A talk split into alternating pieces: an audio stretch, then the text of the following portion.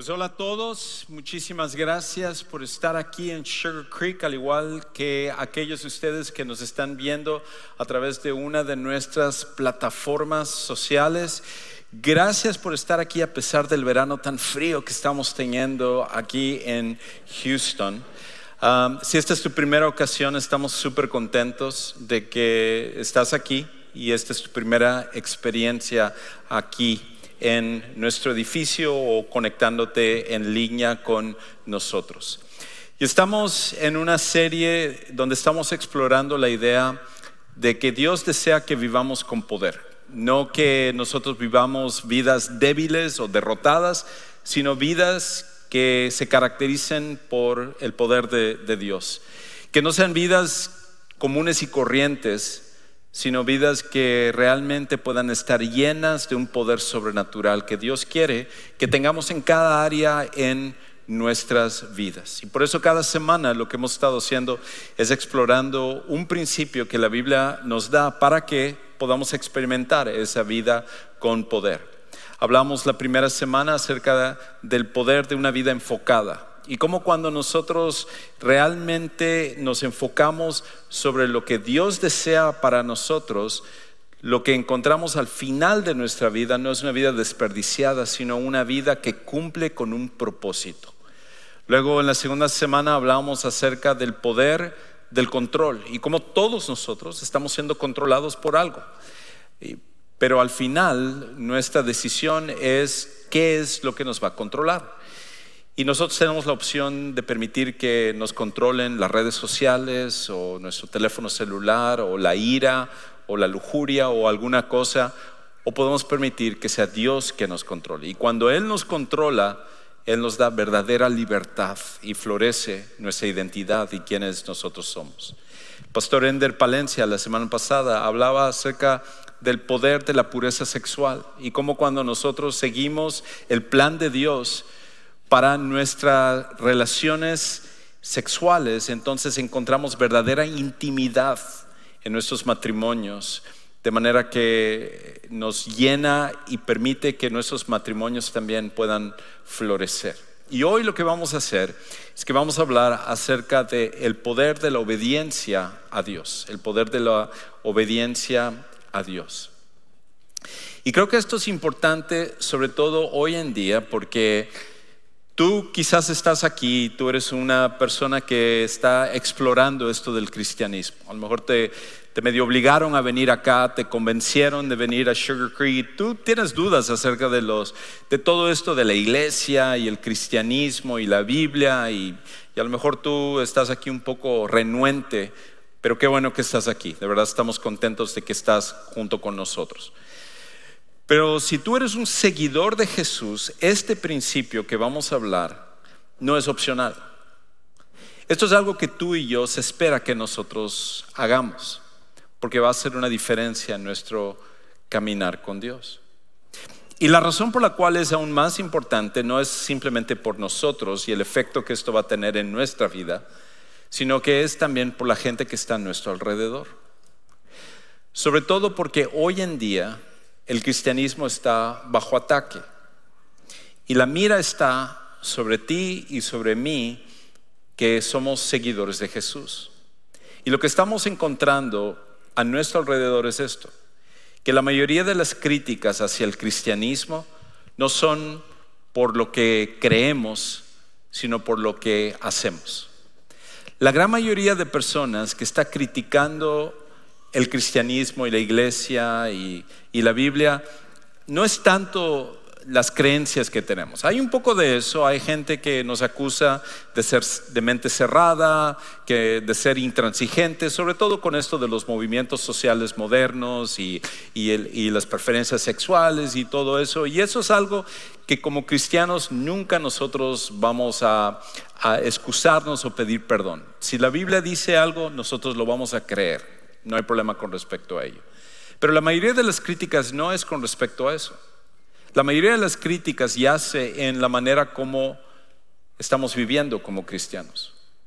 Y el problema es de que la gente lo que ve es una desconexión entre las cosas que decimos creer y las cosas que hacemos en nuestra vida real.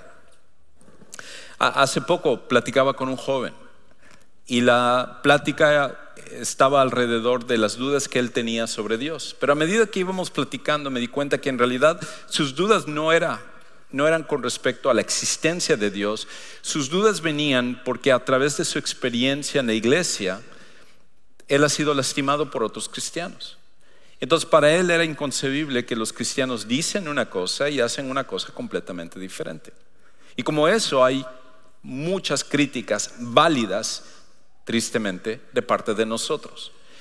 Y el mundo lo que está viendo en nuestras vidas es que nosotros decimos una cosa y hacemos una cosa completamente diferente. Y por esa razón, cuando vivimos de esa manera, lo único que estamos haciendo es dando lugar para que estas críticas en realidad tengan, tengan fundamento. Ahora, Parte de lo que nosotros necesitamos entender cuando se trata acerca de este principio de obedecer, de hacer, y, la, y la manera como se relaciona con la desobediencia es esto. Que al final de cuentas nuestras acciones demuestran lo que realmente creemos acerca de Dios. Nuestras acciones demuestran lo que realmente creemos acerca de Dios. Es muy fácil decir lo que creemos. Es muy fácil de alguna manera que nosotros nos jactemos de nuestras creencias. Pero el problema es esto, que más que lo que decimos que creemos, es lo que mostramos que creemos, que es la parte más importante. Creer y aprender, sumamente importante, es lo que estamos haciendo en este momento. Hay un lugar para eso. Todos nosotros necesitamos aprender lo que creemos. Tenemos que aprender más acerca de la palabra de Dios. Pero Muchas veces como cristianos estamos engañados para creer que simplemente lo único que importa es lo que aprendemos, pero no tanto lo que hacemos. Y cuando desconectamos esas dos cosas, lo que estamos haciendo es presentando algo que en ninguna parte de la Biblia, ninguna parte del cristianismo alguna vez se presenta. Porque todo lo que nosotros creemos tiene que manifestarse en lo que hacemos también. Y si lo piensas, en ninguna otra esfera nosotros aceptaríamos a personas que creen una cosa, pero hacen una cosa completamente diferente. Como, por ejemplo, vamos a decir, tú te acercas a alguien y platicando con esa persona sale de que tú quieres cocinar algo. Y tú le dices a la persona, sí, yo, yo quiero cocinar. Y la persona te dice, oh no, tranquilo, eso es fácil. Mira, lo que tienes que hacer es que le pones tanto de este ingrediente, lo vas a cocinar tanto tiempo y luego lo vas a dejar que, wow, ¿y, qué tal te sale cuando lo cocinas? No, no, yo nunca lo he cocinado. El otro día vi un video de YouTube acerca de eso, entonces yo sé que así, así va a salir.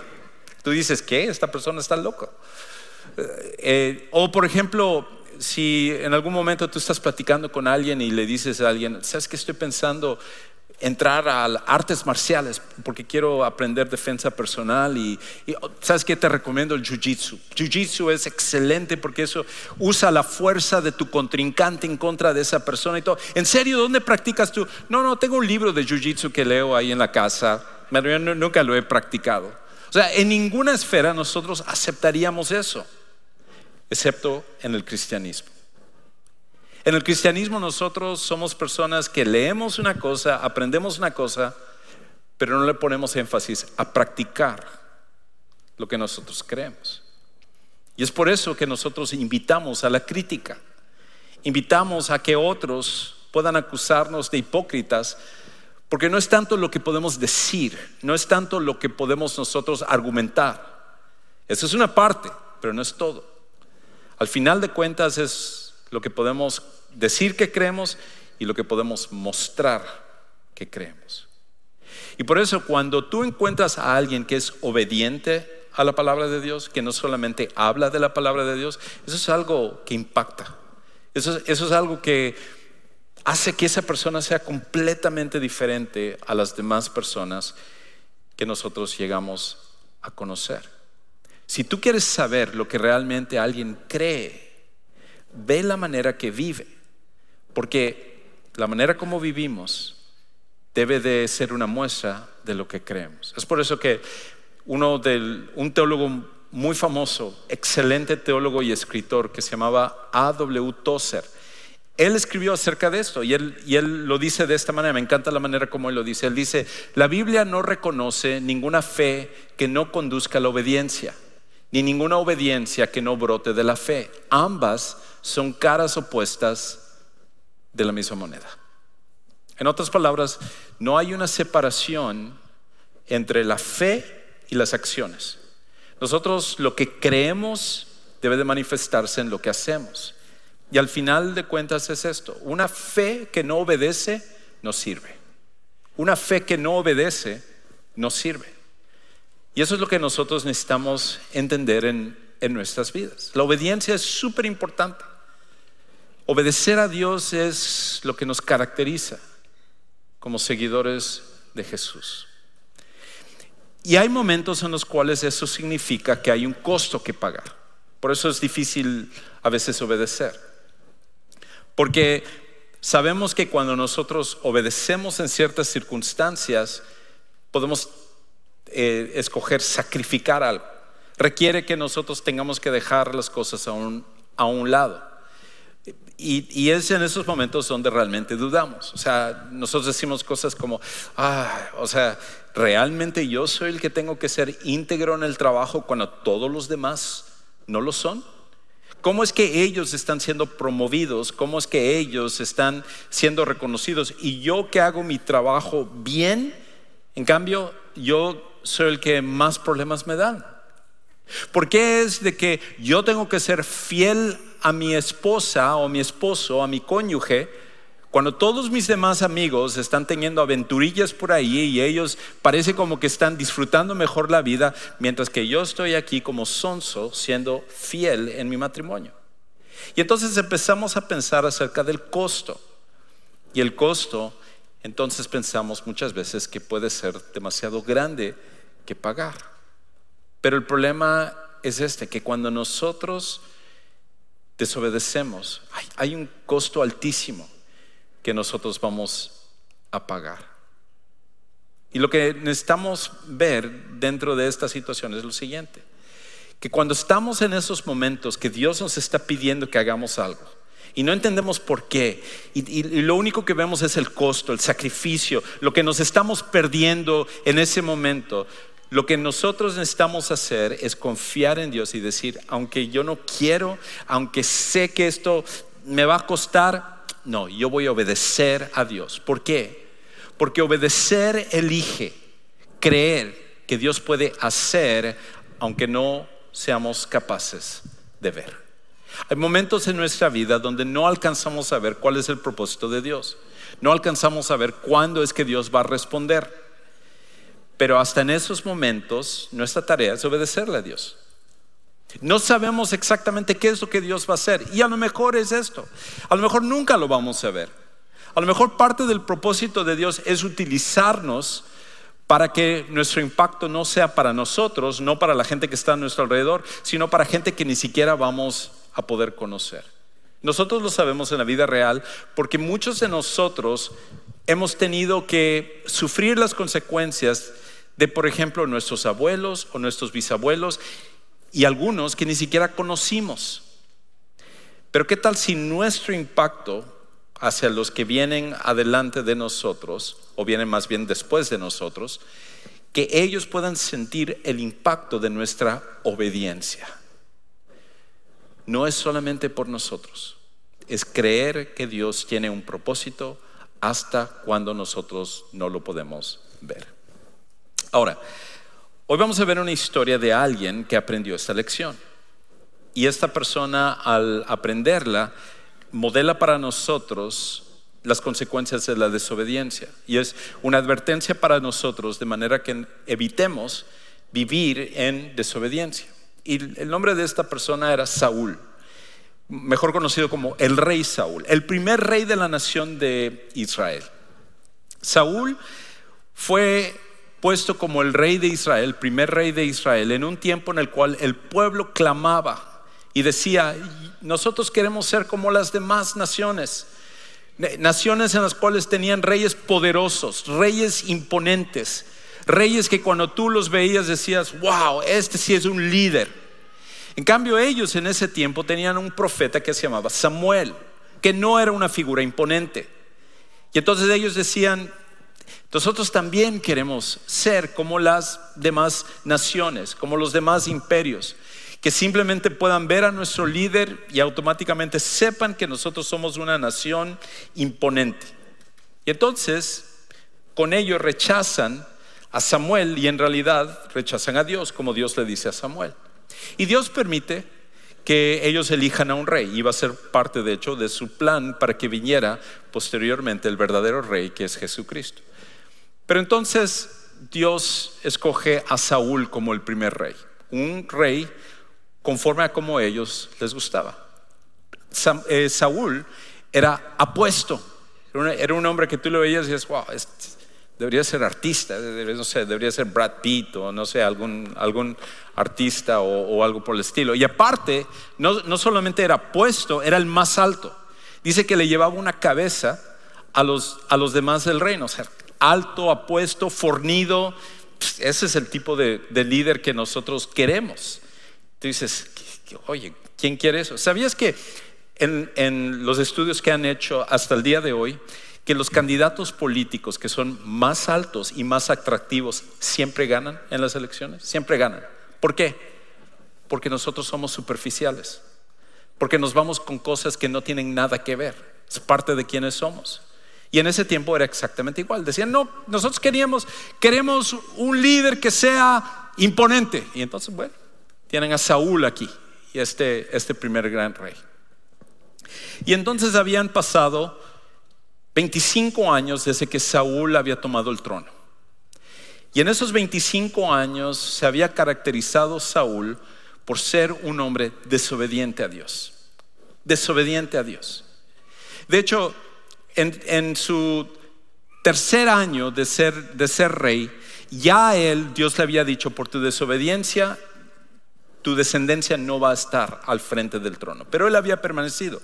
Dios no le había quitado del reino. Y ahora la historia que vamos a ver es la razón por la cual Dios al final le dice, tú ya no vas a seguir siendo el rey, voy a poner a otro en tu lugar. Dios un día le dice a Samuel que vaya y le diga a Saúl de que él tenía que ir junto con el ejército de Israel a destruir a los amalecitas este es un pasaje, por cierto, que muchas veces se usa para criticar la Biblia y criticar a Dios. Y en realidad, aunque no tengo todo el tiempo de explicar y quitar la atención, hay, algo ahí que, es, que, nos pone de forma inconfortable, porque Dios hace que se extermine a todo un, un pueblo. Y hay ciertas razones. Lo que encuentro un poco irónico con respecto a esto es la actitud que muchas veces la gente, los que critican, los escépticos, tienen. Cuando ven que algo está mal, dicen, ¿por qué Dios no interviene y no ayuda y quita a esos malos? Y luego cuando Dios interviene, ¿por qué Dios interviene y quita a los malos? O sea, nunca se puede ganar, nunca se puede ganar. ¿Por qué? Porque al final el escéptico muchas veces no, no está tanto interesado en lo correcto, simplemente está interesado en criticar a Dios. Y entonces los amalecitas habían sido uno de los pueblos que moraban en la tierra que Dios le había prometido al pueblo de Israel. De hecho, en Génesis capítulo 12, cuando Dios hace un pacto con Abraham, le dice a Abraham, le dice el futuro, le dice, mira, eh, tu descendencia va a ser llevada a Egipto y entonces una vez de que la maldad de estos pobladores, de estas naciones que están en ese momento ahí, suba hasta mí, entonces yo voy a llevar a tus descendientes de regreso y voy a usarlos para, para castigarlos. Ahora, para que todo ese proceso se diera, habían pasado más de 400 años. Si tú te acuerdas de la historia de Jonás, famoso profeta que huía de Dios, cuando Jonás fue a la ciudad de Nínive, que también era un pueblo pagano, un pueblo malo, Dios va y les da 40 días para que se arrepienten y se arrepienten. En este caso, con los amalecitas, Dios no les da 40 días, les da más de 400 años para que ellos cambiaran, para que se arrepintieran. ¿Qué es lo que hacía esta gente? Parte de lo que caracterizaba a los amalecitas era el sacrificio de niños. Era el hecho de que sacrificaban, que tomaban bebés y lo ponían en sus ídolos, calentándole las manos a los ídolos y tirándolo en el fuego entre los gritos del, del bebé para sacrificarlo. cosa que no es tan diferente al aborto hoy en día o la manera como se maltrata a los niños hoy en día. Siempre, siempre en una sociedad que se aleja de Dios, los primeros que son abusados son los niños y los bebés. Siempre pasa eso. Y entonces, estos amalecitas que la maldad había subido, había llegado a un punto donde la cultura había pasado un límite que ya no había manera de redimir esta cultura. Y Dios dice, ya hemos llegado a ese punto. Les he dado tiempo para que se arrepintieran, pero ahora todos ellos tienen que ser exterminados. Y entonces Saúl había recibido la orden de destruir a todo el pueblo, todos, incluyendo bebés, animales, nada debía de, quedar, eh, de, quedarse. E inclusive el botín, oro, todo, había que destruir todo esto porque había sido contaminado, infectado por la maldad de, los mismos amalecitas. Y entonces Saúl vaya y pelea contra los amalecitas, los destruye pero en parte. Y cuando ve las ovejas y ve el ganado y dice, wow, estos están increíbles, están buenos estos, ¿por qué los vamos a destruir? Mejor quedémonos con, con, con ello. Y aquí hay oro también. Y aparte el rey Agag, que es el rey que está al frente, ah, pues me cae bien también, es buena onda, mira, es buen rey y todo. Y entonces Saúl empieza a hacer excepciones y empieza a ir en contra de lo que Dios le está diciendo. Y entonces es ahí cuando Saúl en su desobediencia lo que hace es que empieza a mermar, empieza a afectar a la gente que está a su alrededor. Y esto es algo que tú y yo necesitamos entender con respecto a la desobediencia. Que cuando desobedecemos, siempre cobraremos víctimas. Cuando desobedecemos, siempre cobraremos víctimas. No existe un pecado que no traiga víctimas. Y no es solamente nosotros. Una cosa es que cuando nosotros pecamos, nosotros sufrimos las consecuencias. El problema es que no, nunca queda solamente nosotros. Una persona que decide, por ejemplo, emborracharse y manejar un auto, no es solamente el daño cuando tiene un accidente de esa persona, sino muchas veces es la muerte que causa a otras personas. Es el daño que se causa a los demás. Y eso es lo que sucede con nuestra desobediencia. Nuestra desobediencia nos afecta a nosotros y afecta a la gente que está a nuestro alrededor siempre va a haber víctimas. Y es curioso que Saúl, aquí en su desobediencia, no solamente afecta al pueblo de Israel, sino que hay víctimas que van más allá de ello. Y, escucha, quizás te sorprenda quién es la víctima aquí en, en este caso. Primera de Samuel 15, 10 y 11, escucha lo que dice. Entonces vino la palabra del Señor a Samuel. Dios le estaba hablando a Samuel y le dice esto me pesa haber hecho rey a Saúl, porque ha dejado de seguirme y no ha cumplido mis mandamientos. ¿Sabes quién es la primera víctima del pecado de Saúl? Es Dios. Dios no es alguien distante de nosotros, Dios no es alguien que no le importa lo que tú y yo hacemos. Dios es un Dios en el que se abrió y permitió que Él pudiera ser vulnerable al amarnos, al crearnos, de manera que tus acciones y mis acciones pueden afectarle y pesarle. La primera víctima de nuestros pecados es Dios, porque nos ama. Y en este caso, Saúl, al pecar, estaba afectando primeramente a Dios, pero no era solamente Dios. Luego continúa diciendo esto. Y Samuel se conmovió y clamó al Señor toda la noche. Una segunda víctima era el mismo profeta Samuel. Y si te imaginas a, Samuel, él fue el que había sido llamado para ungir a Saúl.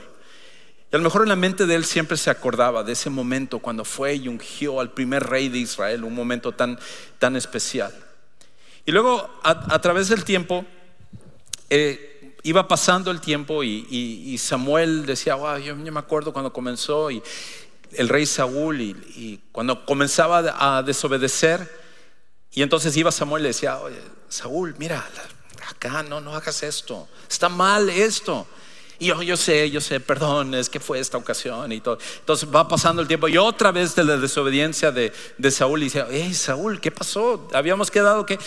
Y van pasando los años y los años y el amor de Samuel por Saúl era una, algo increíble, había crecido. Le dolía ver que Saúl estaba fallando en su tarea, en su oportunidad, en su privilegio, en el honor de ser el primer rey de Israel. Y cuando finalmente Dios le dice, basta, hasta acá llegó Saúl, no más, lo voy a reemplazar. Fue tanto el dolor de Saúl que toda la noche se queda él dolido por el hecho de que Saúl ya no iba a ser el rey. Siempre hay víctimas por la desobediencia. En tu vida, cada vez que tú desobedeces, tú estás victimizando a la gente que está a tu alrededor. Y tú lo sabes y yo lo, sé igual, porque nosotros hemos sido muchas veces víctimas de, lo, de la desobediencia de otras personas. Y ese es el problema. Dios diseñó el mundo de manera que cuando nosotros hacemos algo bueno, lo bueno no se quede solo con nosotros, lo bueno pueda ayudar a los demás. Pero ese mismo diseño, cuando el pecado lo toma y le da vuelta, significa que cuando hacemos algo malo, lo malo no se queda solo con nosotros. Lo malo afecta a los que están a nuestro alrededor. Y la desobediencia siempre va a cobrar víctimas. Lo otro es esto, de que cuando nosotros estamos en medio de la desobediencia, nos es fácil tratar de justificarlo. Quizás eh, cuando a ti te ha pasado, cuando tú has estado en desobediencia o cuando tú has confrontado a alguien que es desobediente, inmediatamente empiezan a decir, no, no, no, es que no es así como dices, mira, es que es así y, lo que pasa es que se hizo de esta manera, quizás no de como tú decías, pero y lo que se trata es esto, que al final de cuentas tenemos que reconocer que no hay diferencia entre la desobediencia y la obediencia parcial. No existe una diferencia entre la desobediencia y la obediencia parcial. Entre obedecer un poco y luego cambiar las cosas. No, no, no, no hay nada de, eso. Sería un, un, ejemplo de esto sería un papá que le pide a su hijo, ¿sabes qué? Necesito que cortes el césped hoy porque nos van a llegar visitas y, quiero que la casa se vea bien de la parte enfrente. Me tengo que ir a trabajar, pero cuando yo llegue necesito que me hayas cortado el, césped. Y entonces se va el papá y el hijo dice, oh, pero también hoy en la noche yo salgo y el carro necesita lavarse de mi papá. Entonces lo que voy a hacer es, pues voy a lavar el carro. Entonces llega el papá y entonces ve que el césped no está cortado y va con su hijo y le dice, oye, ¿Qué pasó? Te dije que tú tenías que cortar el césped. Sí, papá, pero ya no me dio tiempo. Pero te lavé el carro. El carro sí está bien. Está limpio y se puede usar y todo. Claro, hay un interés ahí de que él quiere usar el carro. Entonces, el papá no va a decir, bueno, no pudiste cortar el césped, pero gracias por lavarme el carro. No.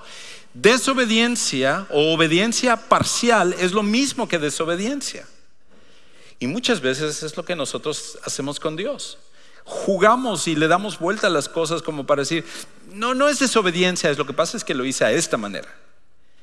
Y eso es lo que Saúl trató de hacer aquí. Escucha cómo él trató de pintarlo con Dios. En versículo 13.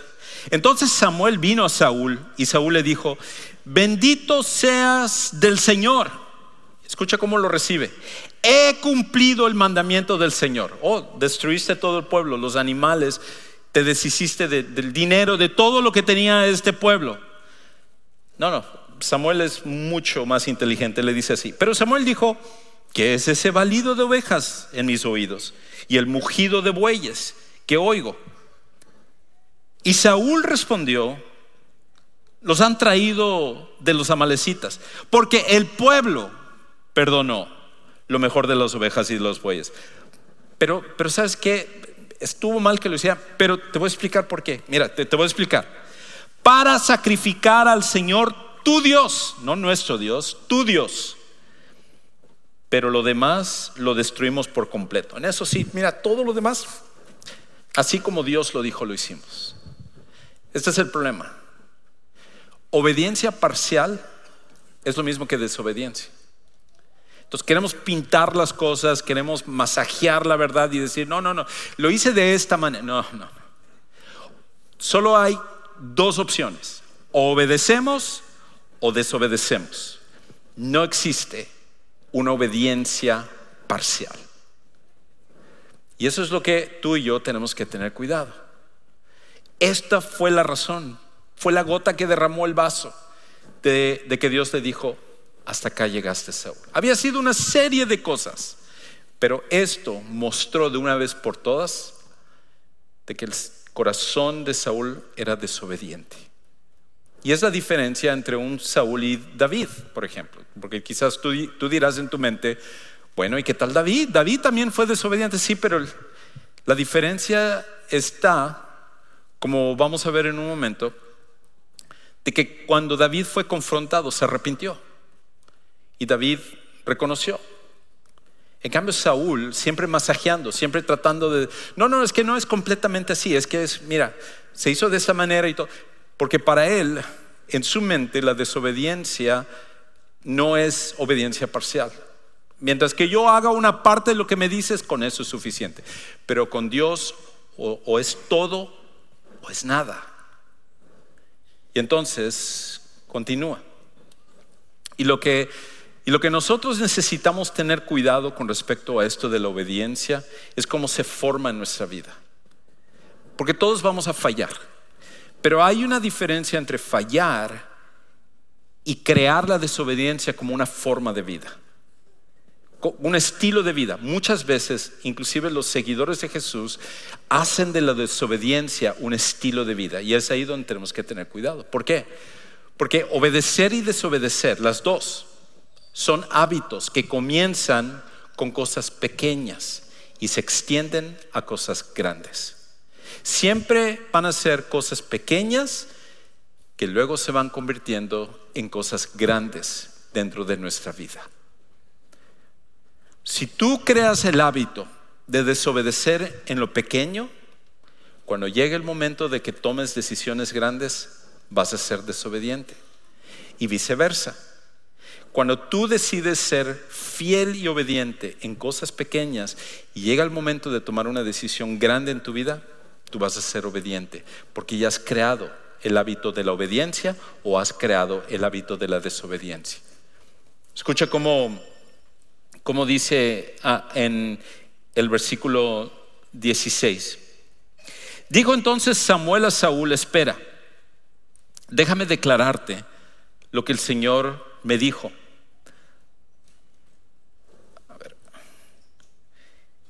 Y esta tableta no está siendo obediente, así que permíteme un, segundito. ok, déjame declararte lo que el Señor me dijo anoche. Y él le dijo, habla. Y Samuel dijo, no es verdad que aunque eras pequeño a tus propios ojos, fuiste nombrado jefe de las tribus de Israel. Y el Señor te ungió rey sobre Israel. Y que el Señor te envió en una misión y te dijo, ve y destruye otra vez. Eh, ve y destruye por completo a los pecadores, los amalecitas, y lucha contra ellos hasta que sean exterminados. ¿Por qué pues no obedeciste la voz del Señor, sino que te lanzaste sobre el botín e hiciste lo malo ante los ojos del Señor? Dios le recuerda a Saúl, mira, ¿te acuerdas cuando tú comenzaste? ¿Te acuerdas cómo cuando yo te dije, tú vas a ser el rey de Israel? Y tú dijiste, ¿yo? Pero si yo, vengo de la tribu de Benjamín, la más pequeña de todas las tribus. ¿Quién soy yo? Yo no soy nadie en mi casa. Y que cuando la gente quería celebrarte como rey, decían, celebremos a, Saúl, traigan a Saúl, ¿dónde, ¿dónde está Saúl? Y que tú estabas escondido atrás de las maletas y, que yo tuve que decirle a Samuel, ahí está, vayan a agarrarlo porque está escondido. Y, Saúl cuando sale dice, yo rey, no, no, yo no soy digno de ser rey. Yo, yo sé que no merezco, yo no tengo la capacidad y todo. ¿Te acuerdas que yo fui el que te puse y tenías esa humildad? Saúl, ¿por qué te olvidaste de ser así? Y la razón es porque poco a poco la desobediencia en cosas pequeñas le llevaron a ser desobediente en cosas grandes. Y eso es lo que pasa en nuestras vidas. Si nosotros no somos obedientes en las cosas pequeñas, no vamos a ser obedientes en las cosas grandes. Pero cuando nos formamos el hábito de ser obediente hasta en lo más pequeño, perdón, pero yo soy un seguidor de Jesús y esto no está bien. Esto en esto yo no hago esto porque, porque yo amo a Dios. Entonces empiezo en, las cosas pequeñas y pum, poco a poco en las cosas grandes tomo las mismas decisiones. Y, cuando nosotros no hacemos eso, para la gran mayoría de nosotros la tentación es inmediatamente buscar culpables. Y, algunos dicen, ah, Juan Carlos, ya me hiciste sentir mal. Si me hubieras dicho eso hace un año, me hubieras evitado un montón de broncas. O si me hubieras dicho eso la semana pasada, a lo mejor hubiera decidido una cosa diferente con respecto a esto que estoy pasando. Pero en realidad, mira, no es mi culpa. Mis papás así me criaron. Es que yo estoy ahorita bajo mucha presión. Es que ahorita económicamente no sabes la situación que estoy pasando. Es que tú no sabes acerca de esta y entonces empezamos a culpar a otras personas. Y ese fue el gran problema de Saúl, que nunca tomó responsabilidad de las cosas. ¿Por qué? Porque es más fácil buscar culpables de nuestra desobediencia que ser responsables de ella.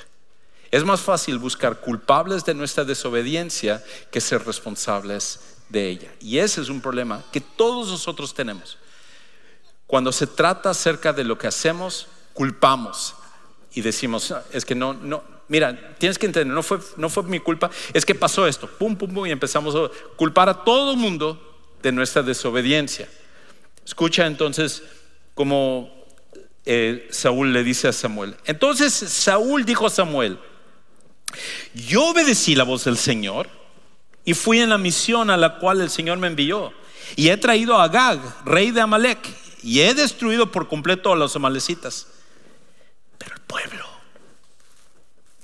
el pueblo tomó el botín, del botín ovejas y bueyes, lo mejor de las cosas dedicadas al anatema o la destrucción, para ofrecer sacrificios al Señor tu Dios en Gilgal. No, no es mi culpa. No me veas a mí, es de esta gente.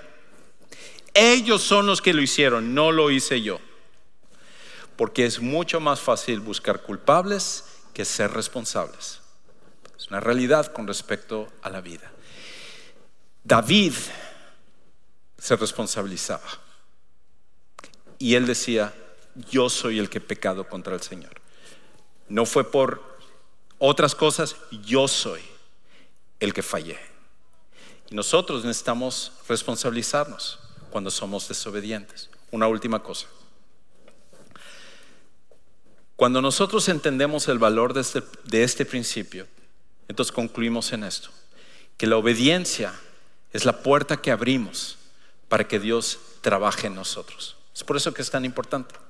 La obediencia es la puerta que nosotros estamos abriendo para que Dios trabaje en nosotros. La desobediencia es la puerta que cerramos para que Dios trabaje en nosotros.